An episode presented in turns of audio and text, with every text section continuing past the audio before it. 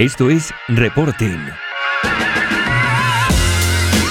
Un podcast sobre SEO, e-commerce y analítica para personas que buscan estrategias y resultados profesionales en su marketing digital.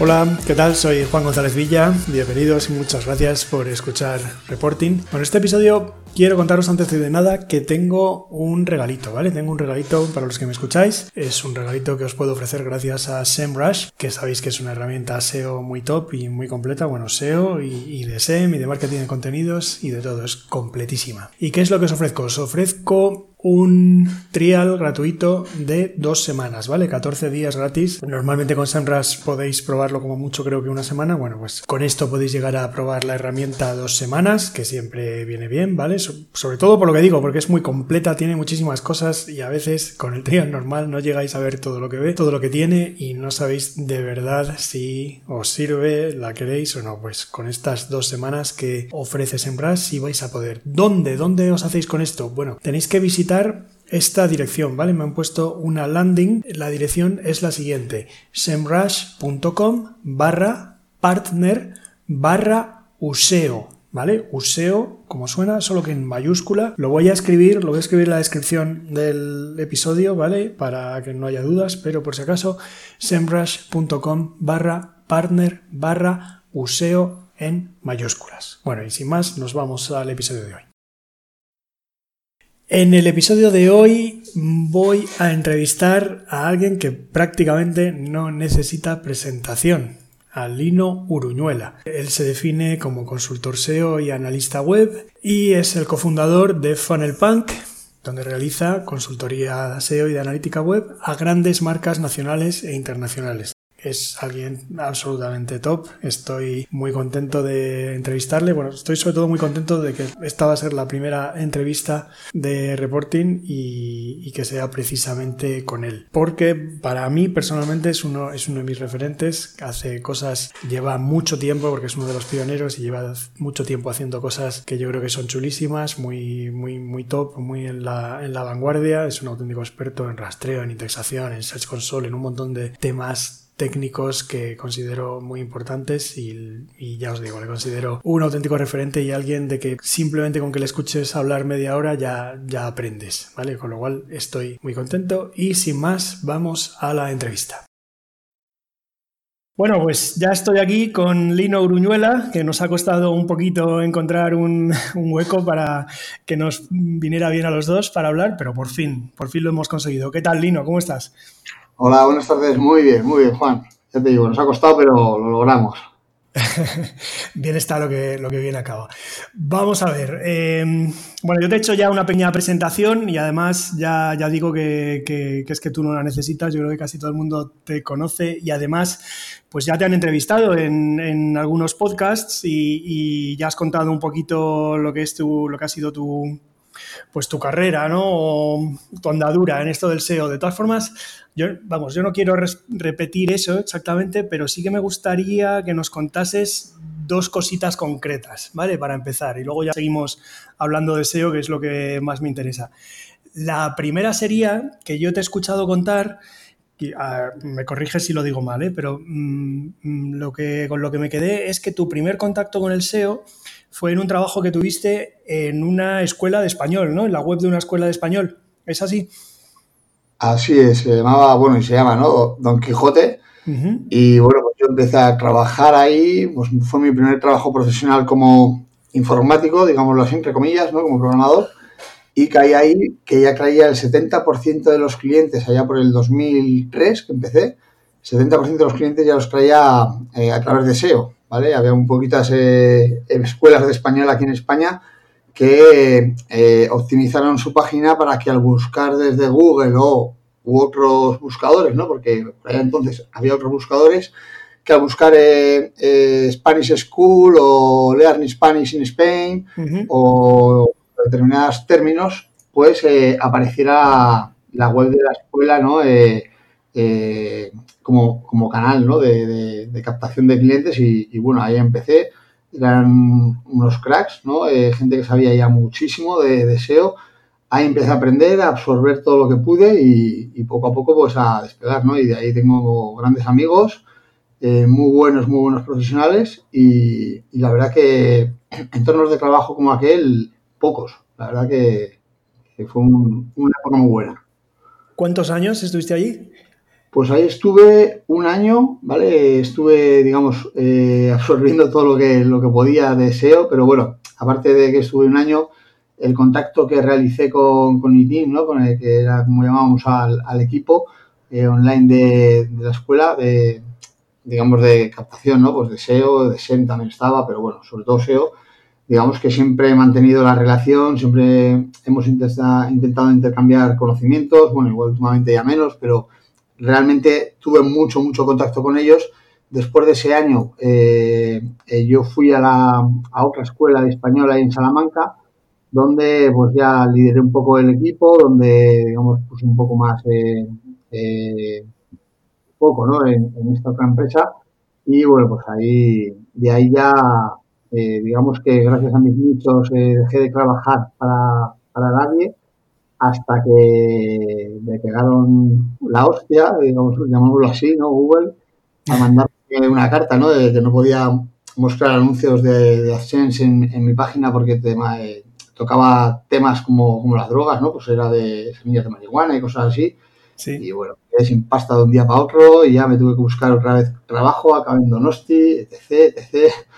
La verdad que, que bueno, eh, eh, por ejemplo, pues eso, el haber dejado el trabajo y centrarme en mis nichos hasta que me pegan la hostia, ¿no? En este caso fue por los por la temática de los anuncios, pero igual me iba a dar si posiblemente fuese otra la causa, ¿no? Y darme cuenta de que para hacer crecer el tráfico de una web puedo valer, puedo ser muy bueno, etc., etc., pero para llevar un negocio hay que tener otras valías, ¿no? Hay que tener otro, otro background, hay que saber hacer otro tipo de cosas y ya las dos cosas, digamos, eh, saber captar tráfico y además llevar una empresa al éxito, pues hay poca gente que lo sepa hacer, ¿no? Eh, seguramente una de las dos cosas haya muchas personas ¿no? que sean capaces de captar tráfico por SEO, por SEM, de una manera rentable y tal.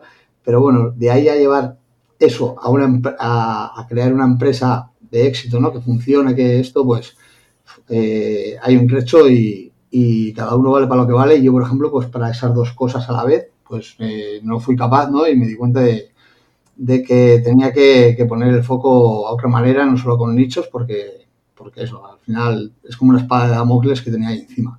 No he respondido demasiado, pero bueno, esos fueron mis comienzos.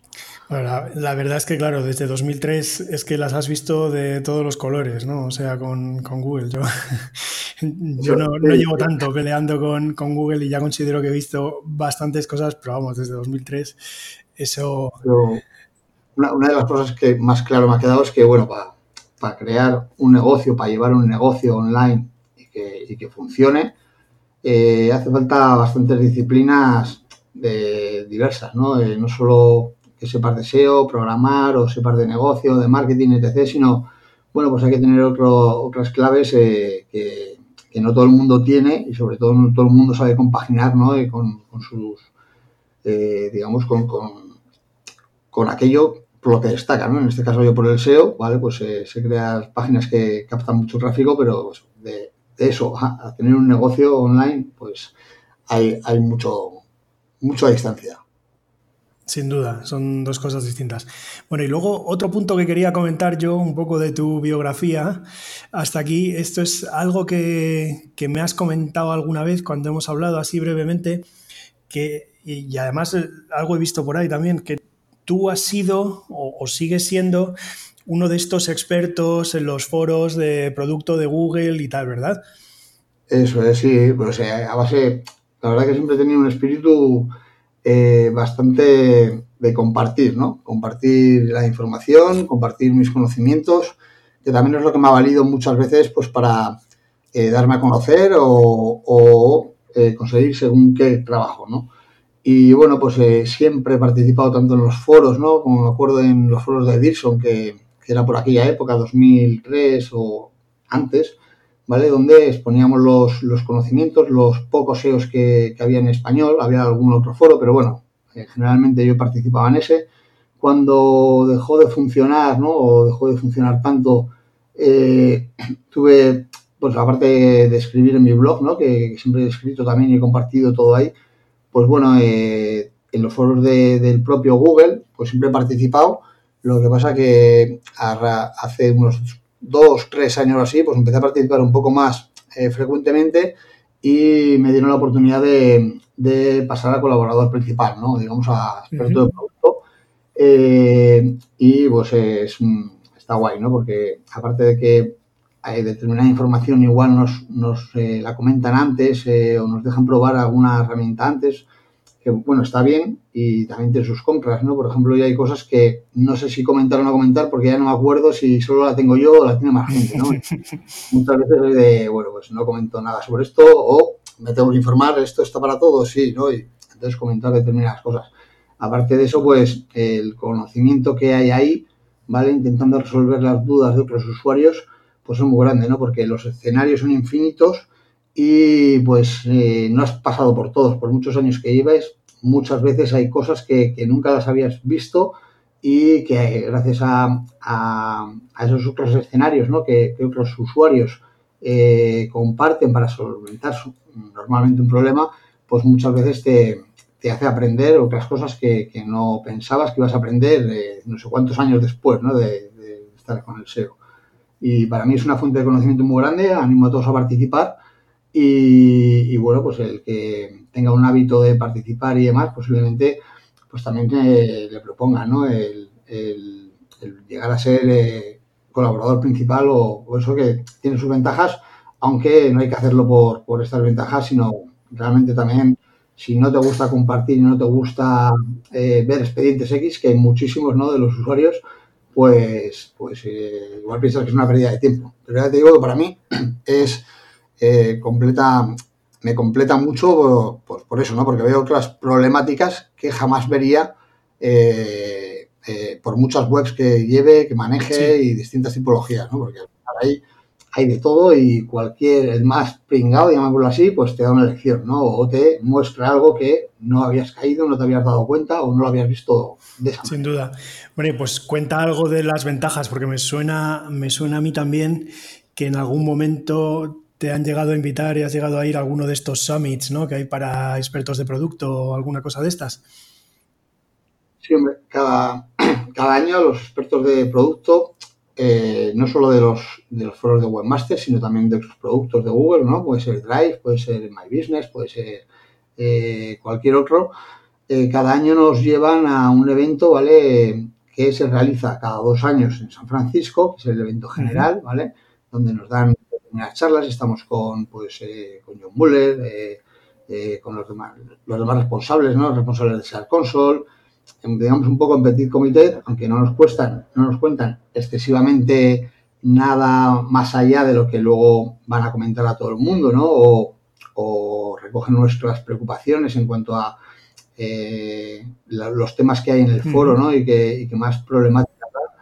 Y bueno, pues eso, cada año sí que nos llevan a, a estos eventos, ¿no? Que una vez, eh, una vez al año, o sea, una vez cada dos años se celebra en San Francisco y otra, y otra vez cada dos años se celebra aquí en Europa, digamos que en algo más regional, pero es donde también nos ponemos cara, ¿no? Los distintos eh, expertos de producto, conocemos, ¿no? Por ejemplo, en, español, pues estamos de España hay tres personas, pero hay otras tres o cuatro también de, Argentina, ¿vale? Eh, otra de Uruguay y realmente el ponernos cara, el, conocernos, el compartir nuestras inquietudes y, nuestras problemáticas, pues viene muy bien, ¿no? Y, y fomenta el conocimiento y, y que todo funcione mejor. Claro que sí.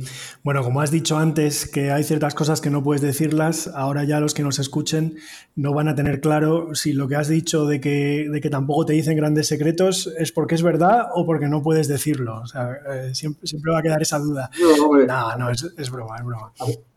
Al, final, es ¿no? Grandes secretos, pues lo mismos que a todos, pero bueno, igual alguna funcionalidad eh, nos dejan probar antes que a los demás, ¿no? Por ejemplo, alguna funcionalidad de SEAR Console que la tenía en beta de tester y entramos nosotros a valorarla, ¿no? Y a eh, dar nuestro feedback y demás.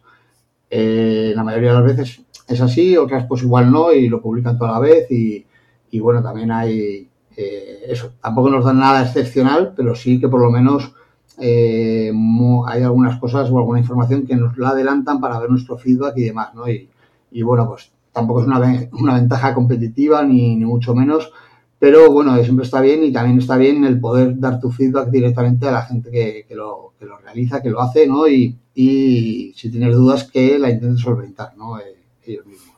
Genial. ¿Has probado el, legendario buffet de, de, Mountain View y eso o no? Sí, sí, sí, unas cuantas veces sí, doy fe que, está muy bien. ¿eh? La verdad que los eventos pues, los organizan muy bien. Eh, no, nadie, eh, nadie creo que tenga queja ¿no? alguna, ni de buffet, ni, ni, de los temas que tratan, ni de cómo te montan el viaje. ¿no? Eso está, está perfecto. Y luego la atención que, que tienen sobre los temas que nos preocupan y cómo intentan escalarlo, ¿no? cada persona, o sea, cada responsable de cada foro, en, inglés o en español, etc., pues realmente está, se implica mucho y, bueno, como encima en español no somos muchos, pues creamos, eh, digamos, una pequeña eh, comunidad de amigos, ¿no? Y está muy bien. Qué bien. Bueno, pues nada, Lino, ha quedado claro. Mm, no vamos a hablar más de lo que ha sido tu, tu bio, ¿no? Tu andadura hasta ahora y tal, digamos, pero ha quedado claro que desde luego tienes una experiencia, un bagaje increíble, además muy de primera mano, eh, por experiencia, vamos, por experiencia con, con, proyectos en los que has trabajado y también por esta cercanía eh, con Google y todo el tema de los expertos de producto y tal. Entonces, a mí me parece que es muy valiosa tu opinión respecto a lo siguiente. ¿Vale? El SEO siempre estamos diciendo que se va haciendo más complejo, pues más cosas, ¿vale? Más, más features, ¿no? Más módulos en la SERP, tal. ¿Tú qué sensación tienes? ¿Que hoy en día es hacer SEO es más complicado, más difícil que cuando tú empezaste o, al revés? Hombre, eso seguro, ¿no? Es más complejo por diversas causas. Una porque hay más competencia, otra porque la competencia tiene más conocimiento y otra porque Google también mejora, ¿no? Y cuanto más mejora, digamos que más inocuo será a las recetas que hacemos los SEOs, ¿no? En el sistema ideal, digamos, que a Google le daría igual lo que hiciésemos eh, como SEOs, ¿no? Eh, que, o como webmaster, que realmente él sabría clasificar la información más útil para cada, para cada usuario en cada momento, etc. ¿no? Digamos que es, a lo que aspira y cada pasito que da, pues nos aleja un poco de, de, de, lo que podemos cambiar, modificar o alterar su producto, que eh, lo ideal siempre está muy lejos de la realidad, ¿no? Y, la realidad es que sigue haciendo falta el SEO, seguirá haciendo falta el SEO, yo creo que cada vez es más específico, pero sí que es más complejo eh, porque hay más elementos, digamos, ¿no? Por ejemplo, como los datos estructurados están cogiendo mucho peso y también porque, por eso, ¿no? Porque realmente los algoritmos, cada pasito que da es eh, un poquito más difícil, digamos, alterar su resultado por lo menos con el mismo esfuerzo que antes. Vale, y un posible factor contrario a eso, eh, ¿no verías, por ejemplo, que, digo, con respecto a 2003, el hecho de que hay mucha más información disponible, el hecho de que hay herramientas mejores para trabajar, que, en ese momento tan, tan de, la, de la edad de piedra del, SEO, ¿no, lo verías que un poco viene a equilibrar la balanza o cómo lo ves tú? No, lo creo, ¿vale? Porque así como herramientas, ¿vale? Antes también las había. Eh, eh, más información, es claro, ¿no? Que ahora hay eh, más información que antes en cuanto, tanto a, en cuanto a SEO como en cuanto a cualquier temática, ¿no? Y podrías, digamos, nutrir un site con contenido original o de más fuentes más fácilmente. Pero bueno, de ahí a crear un contenido apto para Google, ¿no? Y para, y para para posicionarse hay, hay, un cacho también. Y en cuanto a herramientas y demás, yo creo que eh, siempre las ha habido, igual ahora hay alguna más potente o más asequible o más esto, pero realmente las herramientas o la información ¿no? de, que necesitas para hacer una mejor estrategia auténtica SEO, pues siempre ha estado un poquito ahí. Igual ahora hay alguna eh, más, eh, digamos, donde elegir, pero bueno, eh, eh, yo creo que es bastante más crucial el que hay más competencia, el que la competencia sabe hacerlo mejor, haga el número de, herramientas que, hay, ¿no? O cuáles hay. Al final, cada herramienta te da, tiene unos, unos pros ¿no? Eh, y unos contras.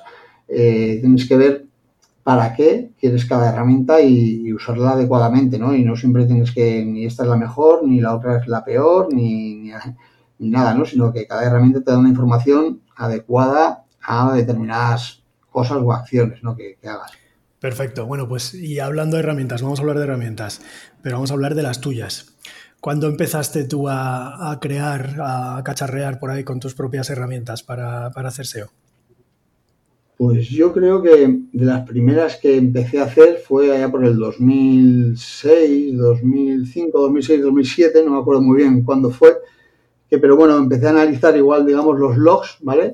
Pero en vez de con una herramienta como tal, yo cogía pues los ficheros que tienes en el servidor, ¿no? Y con cuatro comandos, que lo tengo por ahí explicado en un, en un post de mi blog, con cuatro comandos, digamos, que sacaba los datos ya de cuántas veces había rastreado Google cada sección, eh, eh, cuántas URLs únicas, cuándo fue la última, etc., ¿no? De ahí pasé a, a maquetar un poco los resultados con tabulación, ¿vale? Para que luego desde el terminal yo copiaba y lo pegaba en el Excel y más o menos, eh, digamos que tenía los datos formateados. De ahí lo pasé a MySQL, ¿vale? Eh, con los datos, digamos, por día de cada segmento, de cuántas veces accedía a Google.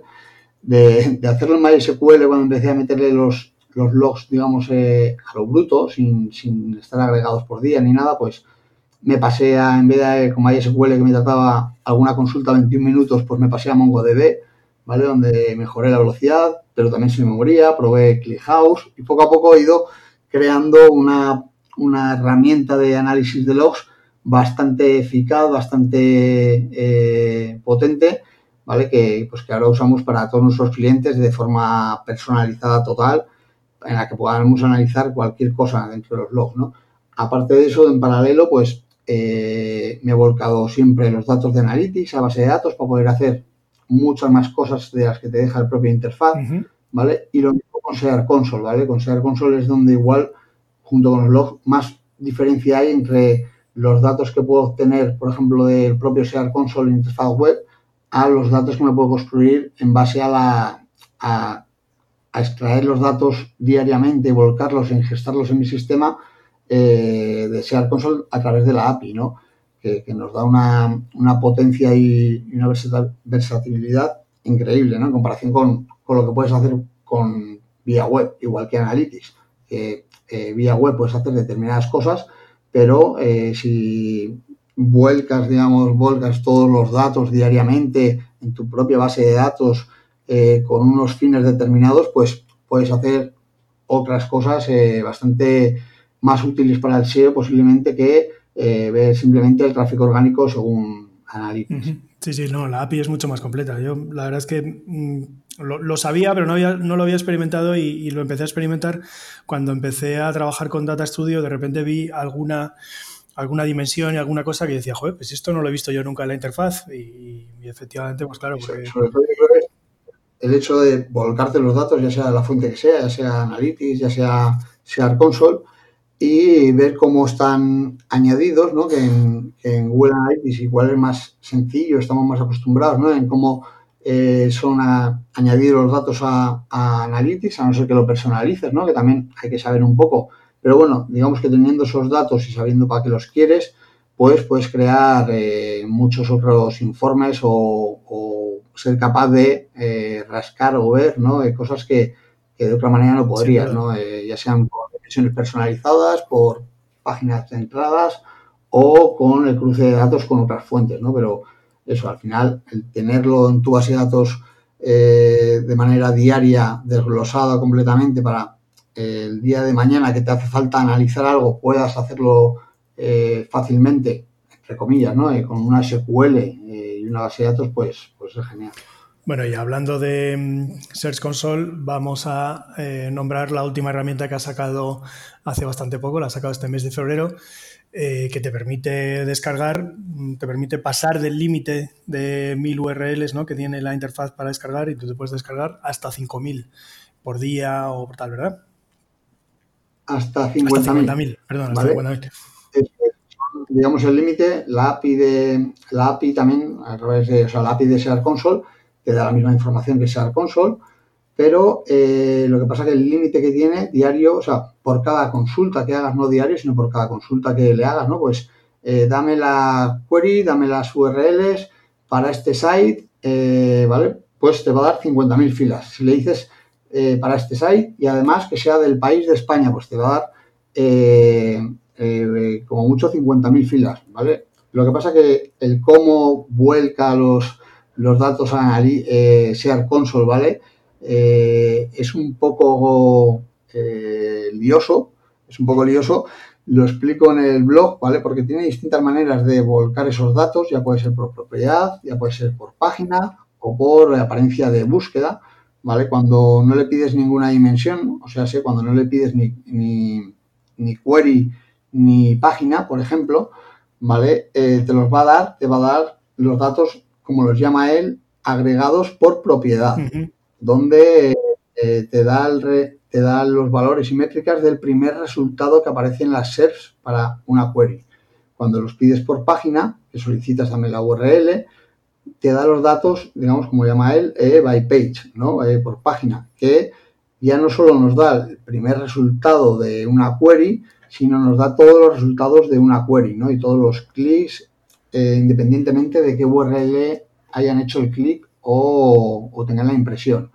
Y hay una grandísima diferencia de una manera a la otra, donde por no alargarme, o si quieres lo, explicamos mejor, eh, lo explico en el, blog, ¿vale? Porque es un poco, es un poco lioso y realmente eh, deberíamos intentar comprenderlo todos para saber qué estamos viendo cuando aplicamos filtros en Share Console, porque esto se aplica tanto a los filtros de, la web como cuando usas la API.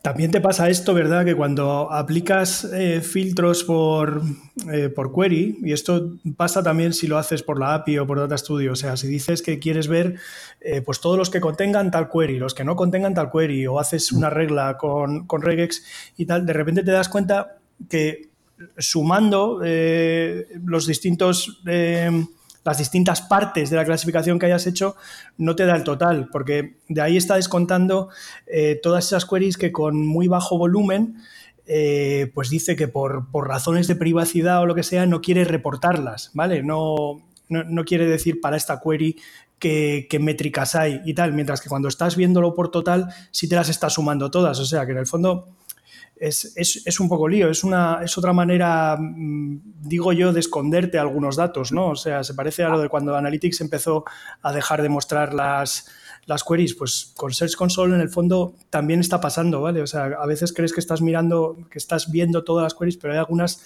de las que no te está informando.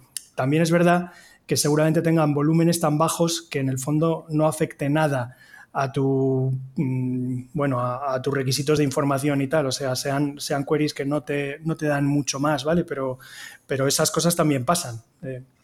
en cuanto aquí yo también diferenciaría dos cosas no unas los datos que no te da por privacidad no como bien dices que eh, depende qué web depende que esto pues pueden ser más o menos no pero digamos que son las combinación de, de dimensiones que podrían identificar eh, inequívocamente a un usuario, ¿no? Pues si una consulta solo ha sido buscada una sola vez desde un dispositivo etc., ¿no? Y, que solo hubiese una, posiblemente eso no te lo dé. No te lo dé, ¿por qué? Porque podrías identificar qué usuario eh, concreto es, ¿no? Si lo cruzas igual con algún dato tuyo. Quitando esos, eh, digamos, eh, datos por privacidad, ¿vale? Que dependiendo de la web y qué volumen tengas, pues pueden ser más o menos.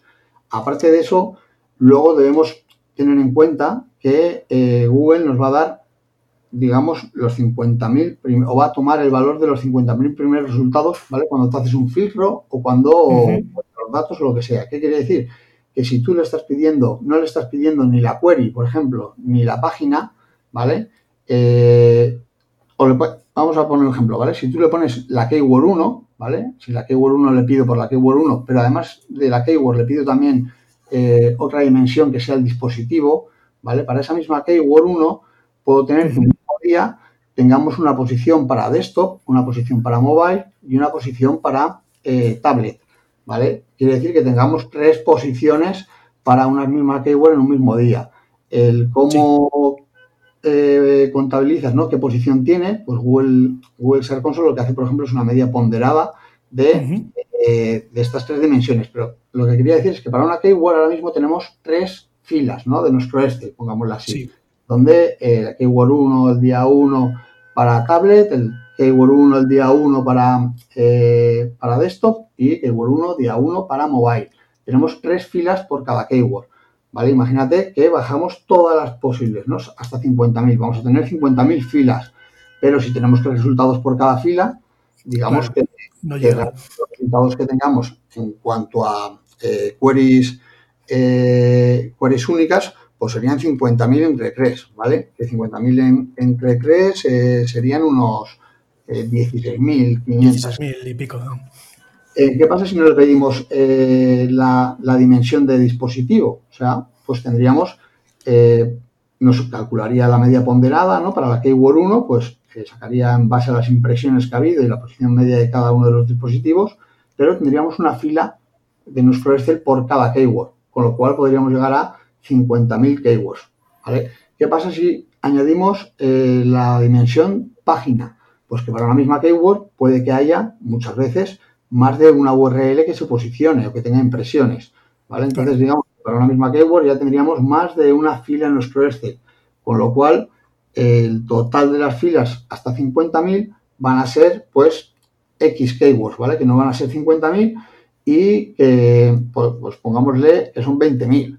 Y si sumas los clics, ¿vale? Eh, de estas 20.000 eh, keywords distintas en, distribuidas. Te faltan algunos, claro, sí, sí. 50.000 filas de tu Excel, te faltan algunas, ¿vale?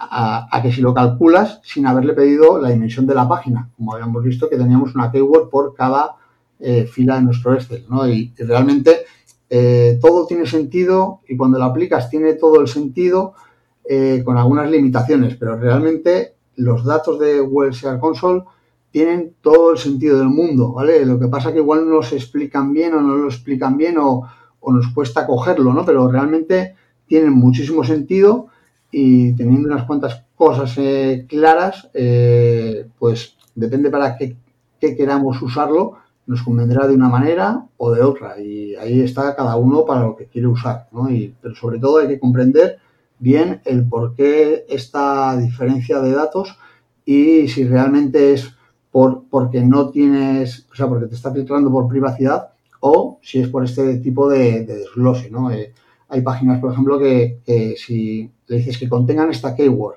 y, filtras, ¿no? Dices que contengan esta keyword y que tengan menos de un clic, igual no hay ninguna, ¿no? En páginas muy grandes de marca, y dices que contengan la marca. Y dices, pues todas, dice, todas las keywords contienen la marca. ¿Qué quiere decir? Que te está cogiendo eh, las top eh, 50.000 que más tienen y que de, entre todas las keywords que traen clics eh, ordenadas, las 50.000 primeras vienen con marca, ¿no? Y a veces filtras eh, que no contenga la marca y te dice cero, ¿vale? Estos son casos muy concretos muy, muy grandes, pero eh, que, no quiere decir que no tengas ninguna keyword por, por, normal, por normal, sino que no te está entrando en ese set de datos que te da Console. Esa es una limitación que me encuentro yo con sitios que tienen mucho contenido. A mí una cosa que me gusta mirar por Search Console es el número de queries que generan impresiones cada día. ¿Vale? Es decir, eh, cuántas, cuántas filas de queries puedes bajarte, puede llegar a darte datos Search Console por día, ¿vale? Lo que pasa que, claro, en sitios grandes son más de 50.000 al día, con lo cual esa gráfica que yo me hago y que para sitios más pequeñitos, con menos contenido, que están empezando, te da una, una especie de gráfica de visibilidad, ¿vale? Que viene, que viene de Google, por así decirlo, pues para estos sitios más grandes realmente lo que pasa es que es una línea recta, ¿vale? Es como 50.000 todos los días y por encima de eso ya no ves nada, ¿vale? Te quedas sin, sin visibilidad y es una pena, pero bueno, o sea... Eh, eh, lo, que puedes intentar en esos casos, igual en vez de aplicar solo con impresiones, pues aplicarlo también con clics, ¿no? Sí, claro, ahí, hay que pasar a clics. Otro tipo de keywords y si segmentas eh, por directorio y demás, pues vas, vas mejorando esa calidad de los sí, por partes del sitio también, efectivamente. Cada proyecto pues, requiere, requiere su, su, su análisis ¿no? y, ver cuál, cuál realmente es, lo, es el dato que necesitas. Muy bien, muchas gracias, Lino. Ya, solo con esto ha quedado una especie de, pequeña masterclass sobre, sobre Search Console y cómo extraer datos de Search Console e interpretarlos. Eh, quería hablar también, junto con lo de tus herramientas, un poquito como de tus experimentos y lo que yo llamaría descubrimientos. Ahora, ahora me corriges, bueno, me explicas bien si es verdad que, que son descubrimientos o no, pero vamos, que a mí me consten, tú has experimentado con el tema del primer enlace en una página, como después de ese primer enlace tiende a ignorar el anchor text que uses, ¿no? Se queda solo con el primero. Eh, eso por un lado. Eh, luego el tema de la segunda ola de indexación, no sé si llamarlo un descubrimiento tuyo, pero desde luego sí que, sí que tú eres, eh, sí que tú has visto cosas por ahí que, antes de que hablaras tú de ellas yo creo que no, no se sabían o no se conocían bien. Y luego también tienes una, que eso lo podríamos llamar descubrimiento, experimento, herramienta, que es medir a Googlebot desde Analytics, eh, ¿verdad? Eh, cuéntanos en el orden que tú quieras o como tú quieras, y si me he dejado alguno, habla, habla también de, ello, por favor. Vale, comento por lo de Analytics y Googlebot, que es el que me acuerdo, ¿vale? Esta última que has dicho. Eh, dejé en, en mi blog, también está puesto, cómo podemos medir a Googlebot usando Google Analytics, ¿no? al final es identificar en, tu servidor eh, si el user agent es Google y demás, y ese dato añadirlo como dimensión personalizada en Google Analytics, pues el nombre del bot o el tipo de bot que es, etc. ¿no? Eh, la verdad que se pueden hacer virguerías con, eso y, bueno, sí que hay que, em, digamos, añadir código ¿no? dentro de tu, de tu, de tu CMS o de tu backend, ¿no? Eh, para que envíes este código personalizado, esta dimensión personalizada, pero bueno, es una manera bastante sencilla de analizar lo que hace Googlebot en tu site, ¿vale? Porque es perfectamente válido. La única limitación que si es un site grande, pues eh, las limitaciones de Analytics, en este caso, para, para en comparación con los datos que puede generar un eh, Googlebot en tu site, pues es bastante pequeña, ¿no? Digamos que Analytics te dejaba, creo que eran 50.000 eh, hits al día. Y bueno, pues si es un site un poco medianamente grande, 50.000 eh, hits eh, de Googlebot los vas a tener al día. Entonces ahí tienes una limitación que te afecta no solo a, esa medición, sino igual a las otras propiedades que tienes también en Analytics con esa cuenta. Entonces tiene una pequeña limitación, pero bueno, si, si, es vuestro propio CMS o si tenéis, podéis digamos, meterle mano al código vuestro, ¿no? De vuestro CMS o de vuestro backend, es muy sencillo de implementar eh, y bueno, es, es un, para aquel al que le valga, ¿no? Con los límites dados, es, es una perfecta solución para, para analizar qué hace eh, Google en, en, tu página, ¿no? Es posiblemente la manera más sencilla y más eh, a mano que, podamos tener. Pues sí, porque muchas veces trabajando en proyectos con clientes te encuentras con el problema de que les pides unos logs del servidor y, primero ni saben lo que es, ni saben quién tiene acceso a eso, eh, muchas veces no te los pueden dar nunca, eh, tal. Entonces, pues esta puede ser una manera efectivamente más, más ágil. Aparte del código que tengo yo puesto en mi blog, creo que Iñaki Huerta desarrolló una solución en Tag Manager ¿vale? Que también te analiza este tipo de, datos, ¿no? De, de crawleo de, voz. Lo que no sé hasta qué punto eh, eh, hay, que, hay que modificar algo o vale para monitorizar lo que hace Googlebot en tu site. No lo tengo del todo claro, pero seguro que, algo tiene por ahí hecho y igual es más sencillo de implementar. Bueno, para los que nos escuchan, voy a intentar dejar todas las herramientas que vamos y las menciones a los posts del himno y tal, las voy a intentar dejar en las notas del episodio, ¿vale? O sea, no, no, no penséis que tenéis que ir haciendo nota mental y dejarlo todo en la memoria, que lo, que lo voy a poner yo ahí para que luego se pueda, se pueda acceder. Eh, hablamos de los otros dos, si te parece, hablamos del tema del primer enlace. Vale, sobre el primer enlace, bueno, esto fue algo que lo descubrió eh, Ram Sif o Fix, ¿no? de, de Mod. Y hace un montón de años, no me acuerdo cuándo, donde se dio cuenta que eh, si tenemos en una misma, ¿no? En una misma URL donde tenemos nuestro contenido, eh, creamos dos enlaces los cuales los dos van a la misma URL de destino, ¿vale? pongamos que es la URL de destino.html, eh, Google, ¿vale? si encuentra dos enlaces hacia la misma URL, eh, solo tendrá en cuenta el texto de enlace del primer enlace, ¿vale? O sea que si tenemos dos hacia nuestra URL eh, destino.html y en el primero tenemos una palabra que es eh, hola Lino, ¿no? Donde nos enlaza a esa URL de destino y tenemos otro enlace eh, después que pone eh, adiós Lino, ¿vale? Hacia esa misma URL de destino, Google solo en cuenta el primero, el que pone hola Lino, ¿vale? Y lo tomará como un voto o como, digamos, que evaluará ese texto de enlace, ¿vale? Para posicionar la URL de destino. ¿qué, ¿Qué parece que ha cambiado? No creo que haya cambiado en cuanto al segundo, en, cuanto a que valore eh, más allá del primer enlace, cosa que podría cambiar en cualquier momento, como está cambiando con, Mobile First, eh, con renderizado de JavaScript, etc. ¿Vale? Podría ser que cambiase en algún momento. De momento, yo no he visto que cambie eh, el cómo actúa, ¿no? Y quiere decir que si sigue habiendo dos enlaces eh, desde una URL hacia otra URL de destino, pues solo tendrá en cuenta el primer anchor test del enlace. Lo que sí que parece que ha cambiado algo es eh, cuando te valora un enlace en una página, ¿no? quiere decir que si antes me valoraba todos los enlaces, pusiera la página que pusiera casi, en mi blog, ¿no? Creaba un post y enlazaba algo y eh, buscaba esa palabra y luego salía la URL de destino a la que estaba enlazando.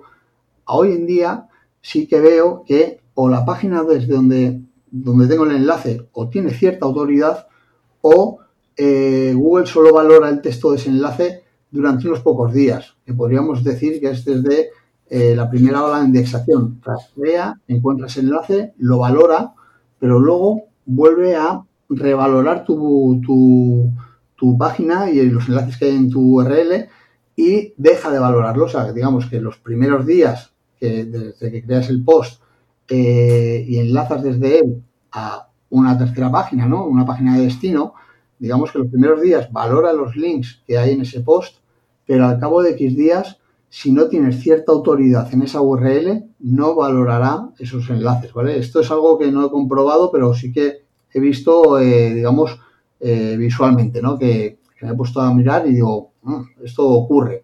Lo que no he sacado han sido datos concretos ni un experimento para intentar demostrarlo eh, más matemáticamente o científicamente, ¿no? Digamos.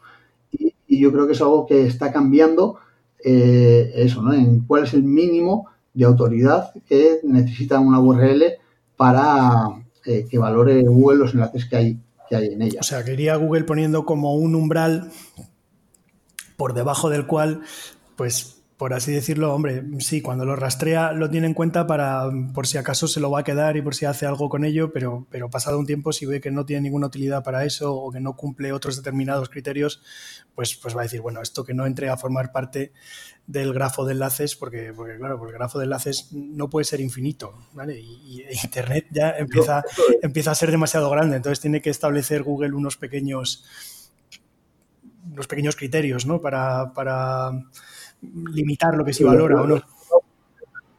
Lo explico perfectamente y, yo creo que eh, es lo que creo, ¿vale? según he ido viendo y, comprobando así un poquito por encima, ¿vale? Estaría bien hacer un buen test sobre ello y, ver eh, si se da con la tecla de, qué es, cuál es el mínimo, ese umbral, eh, qué tiene que ver en ese umbral, ¿no? Si es cuántos enlaces apuntan a la URL, o si es eh, cuántas veces aparecen los textos o, no sé, ¿no? otro tipo de, variables que pueda haber, pero sí que es lo que he detectado, tal, tal cual has explicado, lo explico muy bien, que yo creo que, hay un cierto umbral, ¿vale? En el que eh, la primera vez lo coge, rastrea y lo valora, pues por si luego decide valorarlo más, pero si no tiene otras señales o no tiene suficiente autoridad, digamos que eh, se olvida de, ese enlace que había encontrado ahí y aunque sí te indexa esa URL,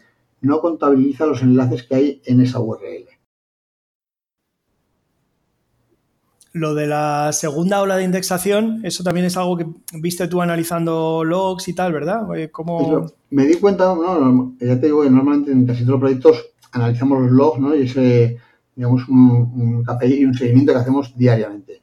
Y bueno, pues eh, me di cuenta que los logs, por ejemplo, de, que son servidos, o sea, de recursos como J, JS, como CSS, ¿no? Eh, hojas de estilo, etc., venían siempre con el campo referer eh, eh, completo, digamos completo, que contenía una URL de mi site, ¿no? Eh, mientras que cuando accede a una URL de contenido, pongamos mi post.html, cuando accedía a ese, a ese, ese tipo de, de documento, ¿no? documentos HTML, el campo referer siempre va vacío, ¿vale? El usuario lleva Googlebot y el campo referer es vacío. Es como si hubiera accedido directamente a él, como si un usuario pone en la barra de direcciones la URL completa del post y le da el intro, ¿vale? Pues nos llega siempre así. Pero cuando, se, cuando la URL a la que accede Googlebot es un punto CSS o un punto JS o eh, determinadas imágenes, ¿vale? El campo referer eh, no viene vacío, como habitualmente viene en los documentos HTML, sino que contiene la URL donde eh, se está incluyendo ese CSS o esa imagen. Imagínate que en la URL de mi post, ¿vale? Yo tengo un CSS en mi código fuente, ¿no? Donde digo que eh, la hoja de estilos está en hoja de estilos.css, ¿vale?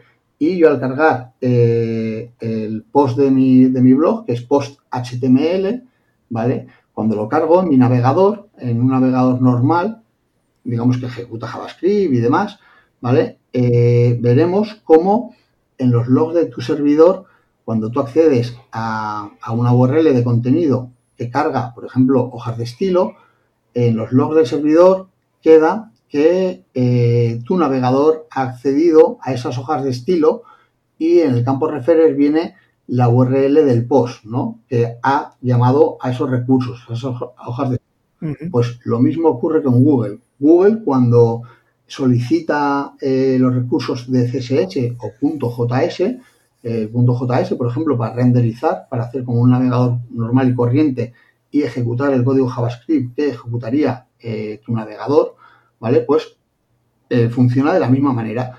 vemos que en el user agent pone Googlebot, pero además que en el campo referer viene la URL desde la que se ha llamado o cargado ese contenido o ese recurso. ¿vale? Y de esta manera, eh, analizando un poco, digamos, eh, los datos de este tipo de recursos, como pueden ser CSS o JS, ¿vale? Eh, podemos ver qué URLs, ¿vale? Qué contenido está renderizando o no renderiza, ¿vale? Porque digamos que en el campo de referer del archivo CSS va a venir mi URL del post, que es post.html, ¿no? Entonces, digamos que si tenemos todo esto en una base de datos, podemos consultar fácilmente qué URLs, ¿vale? Este, de los logs eh, eh, están siendo renderizadas, ¿no? Por así decirlo. También es verdad que no hay, no siempre eh, las solicita de la misma manera ni, con el mismo tiempo y digamos que muchas veces la solicita para ver si ha cambiado, ¿vale? En, cuántas veces solicita estas URLs y cuándo, depende, pues por ejemplo, la caché de esas mismas URLs, ¿vale? Si tú para el fichero CSS una caché de un mes, pues igual puede tardar más en volver a solicitar eh, esa URL o renderizar el contenido al que afecta ese CSS o ese archivo, ese recurso que, que tiene una caché de un mes, pues si le pones una caché de menor, posiblemente intenta renderizar eh, con, menos tiempo, ¿vale? Eh, cada menos tiempo que si lo tienes puesto con una caché de, un mes. Digamos que se, adapta al tiempo de caché, a la frecuencia con que puede variar ese contenido y también eh, se ve cómo no siempre la solicita desde una misma URL. A veces la solicita simplemente sin URL. Digamos que eh, solicita ese recurso, ese punto .js, por ejemplo, lo solicita para ver si ha variado desde su última, desde la versión última que, que tiene él, ¿no? En, su caché. Y si ha variado, pues posiblemente mande a la pila de, URLs a renderizar aquellas desde eh, las que se usa ese punto .js que ha sido modificado y posiblemente lo mande eh, todas las URLs que hagan referencia a ese punto .js modificado, las vuelva a poner a la pila de URLs a renderizar y para actualizar en su, en su caché. Eh, no es nada tan fácil ni tan complejo, muchas veces es sentido común, ¿no? Es pues va solicitando los recursos o, por ejemplo, ficheros JS cuando los necesita. Y normalmente los necesita cuando va a renderizar una URL contenido como si fuera un navegador normal, ejecutando JavaScript, etc., etc., ¿no? Y podemos intentar controlarlo o ver por dónde, dónde está renderizando, dónde no, con qué frecuencia, eh, usando los logs del servidor y el campo referer de estos ficheros, ¿no? Eh, .js, .css, etc., que usa únicamente cuando va a renderizar. Pero es, cierto que no solamente lo solicita cuando va a renderizar, sino que a veces también lo solicita sin más para comprobar que no se han modificado o... Eh, Muy bien, vale. Y a ver, un poquito brevemente, el tema del JavaScript, ¿vale? Que tiene un poquito que ver con esto, porque claro, si, el contenido que tú tienes y que van a ver finalmente los usuarios eh, solo queda visible una vez que se ha renderizado el JS, pues entonces tú dependes un poquito de la capacidad, o un poquito, no mucho, de la capacidad de Google para renderizar ese JS, ¿no? Entonces, a día de hoy nos dicen y nos repiten desde Google que cada vez son capaces de renderizar más cosas, pero no todas, ¿vale? O sea, van haciendo el, van haciendo el bot como más más cercano a cómo va Chrome, por así decirlo. Entonces dicen, hombre, si, si, Chrome puede renderizar esto, el bot está cerca de renderizarlo, está a punto o ya prácticamente puede, pero siempre quedan, siempre quedan algunas cosillas. Entonces, ¿cuál es tu, cuál es tu opinión respecto a estar haciendo cosas, ser muy dependiente ¿no? del, renderizado de JS? ¿Lo ves un, un, handicap muy fuerte para SEO o no?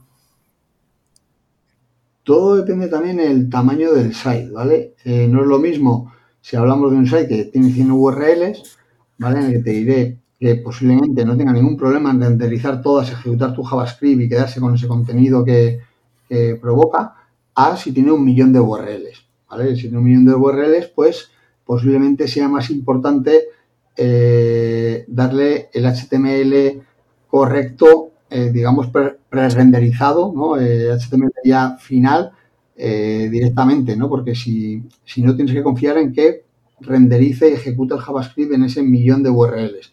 Lo que tenemos que tener claro también es que Google, a lo que llama primera ola de indexación, es cuando accede la primera vez a tu URL, extrae el código fuente, eh, como si tú le das a, a, Control U en tu navegador, ¿no? Y le das a ver código fuente y te lo, y te lo descarga en una, digamos, en un tabulador aparte o eh, cuando le das a guardar página como, ¿vale? Y te descargas ese HTML. Digamos que ese es el renderizado donde eh, no ejecuta el JavaScript. Eh, no ejecuta JavaScript de momento, porque en el segundo renderizado quiere decir que habrá otra vez que acceda a esa misma URL, pero que esta vez sí ejecuta el JavaScript como cualquier navegador, que es en los casos que hemos dicho antes que solicita recursos, etc. etc. ¿vale? Cuando eh, realmente ejecuta el JavaScript, ¿vale? Como si fuera un navegador normal, tenemos que tener cuidado en qué, eh, en qué HTML le vamos a servir eh, después de ejecutar ese JavaScript, ¿vale? Porque Google, si no hace falta interacción del usuario, quiere decir que si tú modificas, por ejemplo, el, HTML de, una página eh, sin necesidad de interacción del usuario, por ejemplo, en un onReady, en un onload del documento, ¿vale? Y modificas determinado texto, cambias un texto por otro, o haces alguna otra cosa, ¿vale? El texto que va a valorar Google va a ser ese que, eh, que quede después de haber ejecutado el JavaScript. Quiere decir que si tú modificas HTML, añades, borras o lo que sea mediante JavaScript y eh, sin interacción del usuario, quiere decir en un onload o en un onReady, ¿vale? Google lo que va a valorar al final va a ser ese HTML y no el inicial. Pongamos un ejemplo donde mi URL eh, eh, hola.html, ¿vale? Digamos que el HTML que devuelve sin usar JavaScript ni nada es un H1 que pone hola, ¿vale? y en cambio cuando ejecuto JavaScript en mi navegador, ¿vale? En el load del documento, digo que en vez de poner hola, ponga adiós, ¿vale? Pues Google lo que va a estar valorando o lo que va a ver viendo en tu documento después de, ejecutar ese JavaScript y renderizar, que algún día lo hará, eh, va a ser ese adiós y no hola, ¿vale? Hola no lo va a ver porque lo ha modificado el JavaScript, eh, digamos, eh, sin interacción del usuario. O sea que no hace falta ni un clic, no hace falta un, scroll, sino que sin hacer nada, tu navegador lo ejecuta, ¿vale? Que es muchas veces lo, que, lo que ocurre hoy en día con los nuevos frameworks y demás. ¿Qué pasa con, esto? Que también es engañoso, digamos que va a quedarse con ese, con ese contenido, pero tenemos que tener claro que si nuestra página web tiene un millón de URLs, ¿vale? Para que renderice el millón de URLs, pues va a tardar muchísimo tiempo, ¿vale? Y hasta que no renderice ese millón de URLs, no va a haber el contenido generado por ese JavaScript, con lo cual solo verá el contenido generado para navegadores que van sin JavaScript, con lo que tendremos eh, muchísimas URLs que esté eh, valorando el, HTML eh, sin JavaScript, ¿vale? Un navegador que va sin JavaScript, y habrá otro tanto de URLs que la valore con un navegador que sí ejecuta JavaScript. Entonces, ahí es donde tenemos que tener un poco cuidado de, de dar de que demos por hecho que va a coger todo, lo, todo el contenido de las URLs eh, ejecutando JavaScript. Pues depende cómo sea el site y cuánto varíe ese contenido, pues puede que, lo haga con más o menos frecuencia, ¿no? Y tenemos que darnos cuenta que, si Google, por muy rápido y por muy distribuido que puedas lanzar, ¿no? De todos estos procesos, al final un millón de URLs, si quieres que eh, como un navegador normal eh, espere X segundos eh, antes de lanzar determinada secuencia de JavaScript, esto va a tener que esperar también Google X segundos, ¿vale? Imagínate y si tienes 3 millones de URLs, por 3 segundos ya son 3 millones de segundos, ¿no? Y, te pones a echar cuentas y dices, vale, igual no espera 3 segundos y lo hace inmediatamente, tiene un reloj virtual, que será así, pero aún así, digamos que para renderizar el JavaScript es muchísimo más, muchísimo, muchísimo más costoso que obtener ese HTML sin renderizarlo, ¿no? Y, que Google tiene unos límites y, que esos límites eh, le suponen dinero, le suponen quebraderos de cabeza y no podemos dar por hecho que va a renderizar un millón de URLs igual que obtiene el HTML de un millón de URLs que no renderiza. No sé si me he explicado del todo. Sí, sí, perfectamente. No, no, o sea, que, al final es un problema de escala, es el mismo problema, es lo que comunican ellos muchas veces cuando dicen el presupuesto de rastreo y tal, que es que durante un tiempo ha estado como muy de moda el presupuesto de rastreo y siempre dicen ellos, a ver, el presupuesto de rastreo puedes empezar a preocuparte si tienes un sitio grande, puedes empezar a preocuparte algo por esto. Tienes un sitio de 500 URLs, ni te lo plantees. Esto es un poco, es lo mismo, pero es por dos, porque claro, hay dos colas. Entonces, si antes con un millón de URLs, suponiendo que no tuvieras ningún problema de JS, tenías que esperar la cola de rastreo para un millón de URLs, que son muchas, y a lo mejor tu sitio no tiene la autoridad necesaria para que un millón de URLs se rastreen en, digamos, cinco días, ¿vale? A lo mejor tienes que esperar bastante más, con lo cual si estás cambiando mucho el contenido, vas a tener que esperar. Pero ahora ya encima con el JS, encima tienes que pasar por dos colas, ¿vale? Por la primera del rastreado normal sin renderizar nada y por la segunda de ya renderizando. Entonces, claro, tienes, todo esto tienes que pensarlo, hay que pensarlo y por eso recomiendan el pre-renderizado o el renderizado dinámico, ¿no? que es servirle a Google una URL pre-renderizada y a los usuarios otra que se renderice en su navegador, etc. Bueno, muy bien, vamos a, vamos a acabar el tema de lo de la experimentación y tal con una especie de un supuesto, ¿no? O sea, si a ti te, imagínate que te pagasen, que te pagasen solo para experimentar e investigar temas de SEO. ¿Qué, ¿con qué te pondrías a investigar? ¿Qué sería lo primero que, dirías? Mira, voy a dedicar hasta que no, hasta que no vea resultados en este tema, no paro. Uno serían los enlaces, ¿vale? Vital.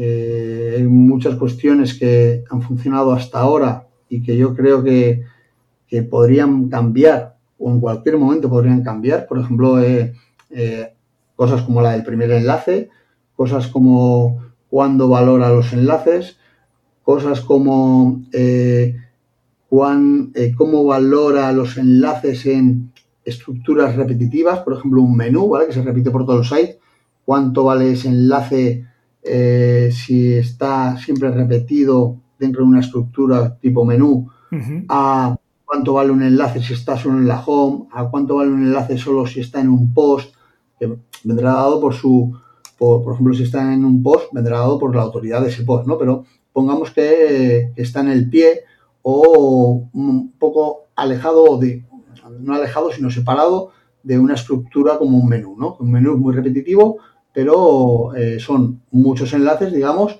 hacia tu site, hacia tu propio site, eh, eh, en, un fragmento de código bastante pequeño, ¿no? En comparación con el total del HTML. Pues el ver el, cómo varían los enlaces o el, potencial de los enlaces en un menú versus otras, otras zonas del documento, como puede ser dentro del texto, etc., que no sé si lo estará haciendo actualmente, pero que tendría todo el sentido y puede que algún día lo, usen. Tanto también con imágenes, creo que está cambiando muchísimas cosas en cuanto a imágenes, en cuanto que antes eh, se valía en, en el de las imágenes y en el texto de la, de la, propia eh, URL, ¿no? Eh, del contenido de la URL, pero que cada vez más se acerca a descifrar qué hay dentro de las imágenes eh, por distintos eh, sistemas de, interpretación de imagen, ¿no? Y, es capaz de saber lo que hay y posiblemente sea capaz de extraer determinada información en algún momento sin que tú se la estés dando, ¿vale? Yo creo que aún no, aún no ha llegado, pero llegará en breve. Y, cosas con las imágenes yo creo que es bastante importante, ¿no? El saber que cómo, eh, cuánto vale un enlace de imagen VS una imagen de texto. Eh, ¿Qué pasa si tengo dos enlaces de imágenes, eh, dos enlaces en dos imágenes distintas hacia una misma URL? O sea, sé, el primer enlace aplicado también a, imágenes. Eh, si hay un enlace de texto primero y después uno de enlace de imagen, ¿cuál valora, cuál valora? Y si valora los dos, ¿cuál valora más? etc. ¿no? O sea, yo creo que con los enlaces hay muchísimos experimentos por hacer sobre todo ahora con el cambio del Rain Follow, pues eh, vete a saber eh, cómo varía, ya no solo los que tengan Rain Follow, sino el resto, ¿no? De los que no lo tengan. Seguramente algo, algo pueda eh, variar.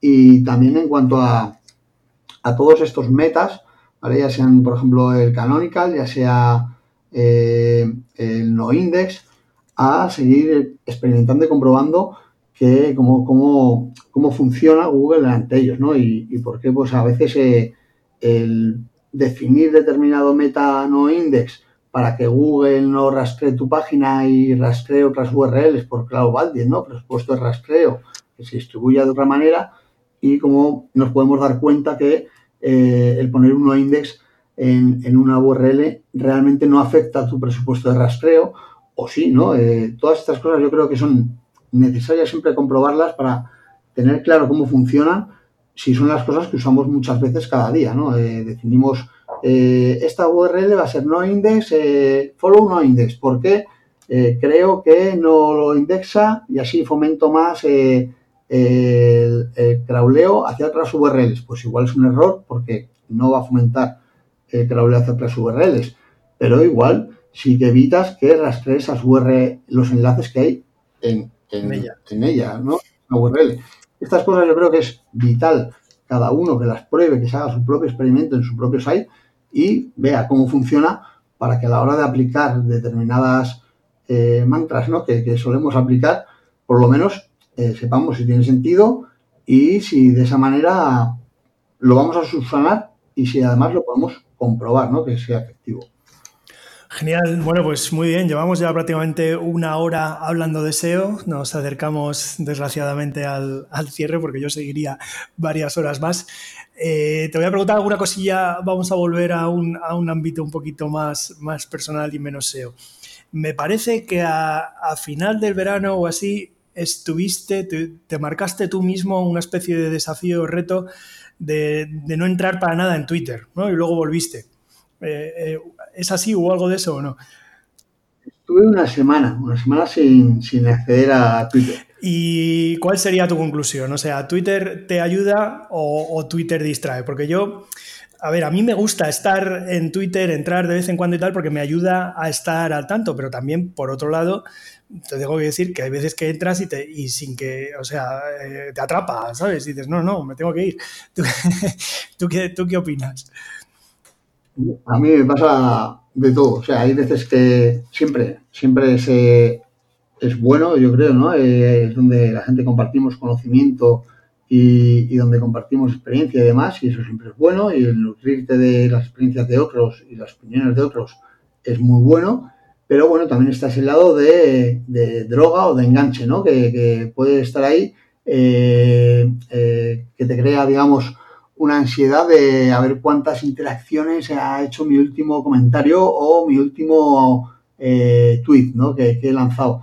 Yo creo que ahí es cuando eh, empieza el problema, digámoslo así, o eh, empiezas a perder el tiempo, digámoslo así, ¿vale? Eh, yo creo que, bueno, pues que todos hemos caído en, momentos dados, ¿no? que has publicado algo, a ver qué, ese ansia, ¿no? A ver cómo responde la gente y demás, pero bueno, quitando momentos concretos y demás, y esto para mí es positivo, pero eso, eh, eh, siempre y cuando lo uses como fuente de conocimiento, como fuente de, ver otras experiencias y no como eh, medidor de tu egolatría, ¿no? O, de tu, de tu influencia, ¿no? Que al final, pues sería otro tipo de trabajo y, realmente no ayuda al que estés todo el rato mirando en Twitter cada minuto, que igual lo tienes ahí a mano y no te supone nada, pero que igual te supone el quitarte de la atención de otras cosas que, que debieses, ¿no? Entonces yo creo que todo en su justa medida está bien y Twitter, eh, vérselo una vez al día o dos, o una vez cada dos días, de, lo, de los, digamos, eh, perfiles interesantes que sigues, yo creo que es vital. Sí, bueno, bastante de acuerdo, creo que sí. Y bueno, venga, ya para cerrar, última pregunta. Cuéntanos, hemos estado hablando de SEO y, mm, tú nos has dicho que vienes del tema de informática. Hemos estado hablando de SEO, de informática, ordenadores. Cuéntanos una afición tuya que no tenga para nada, nada que ver con Internet, con el online, con SEO, con los ordenadores, con informática, nada.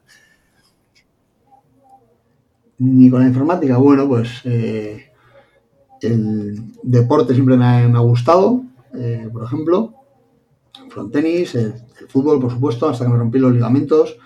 Eh, aparte de eso, pues los drones también me molan, el telescopio me encanta, ¿vale? Me encanta la astrofísica, me encanta la física en sí. Eh, es una de mis pasiones, ¿no? Y me encanta salir con mi telescopio, pues a, mirar estrellas o a perder el tiempo intentando buscar objetos, ¿no? O estrellas en el firmamento. Para mí es algo espectacular, que lo, el único pero que tiene es que normalmente cuando vas... Eh, te subes a la cima de un monte, lo vas a ver y todo suena muy idílico, pero hace un frío de carajo por ahí arriba, ¿sabes? Y aparte de eso, eh, pero bueno, es una de mis grandes pasiones y, que me encanta salir con el telescopio por ahí, eh, pues a, ver estrellas o la luna.